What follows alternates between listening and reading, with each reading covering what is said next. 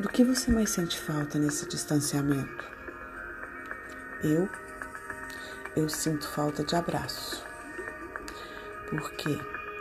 Porque há abraços que nos tocam como se fossem cura, nos acalmam como se fossem tranquilizantes, nos aninham como se fossem colo, nos secam as lágrimas como se fossem vento, nos fortalecem como se fosse rocha, nos acarinham como se fossem mães.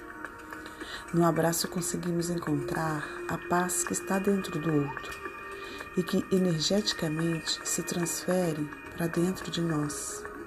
É dentro de um abraço sincero, de um abraço zeloso, de um abraço carinhoso, de um abraço amigo, de um abraço amoroso que tudo se desfaz ou se potencializa.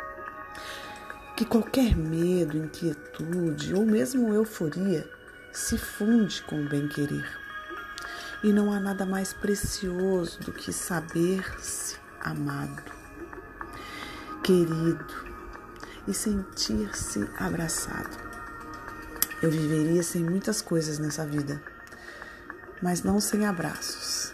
Nesse momento está complicado abraços de alma que nos fazem sentir que o tempo parou, que o coração do outro tocou o nosso. Sintomaticamente, transcendentalmente, carnalmente, intimamente.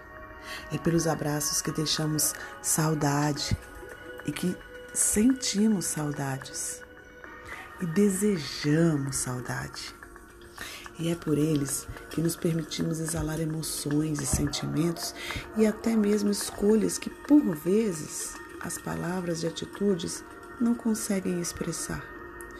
Definitivamente, para mim, o melhor lugar do mundo é dentro de um abraço. Dentro de um abraço de alma. Então, quando tudo isso acabar, abracem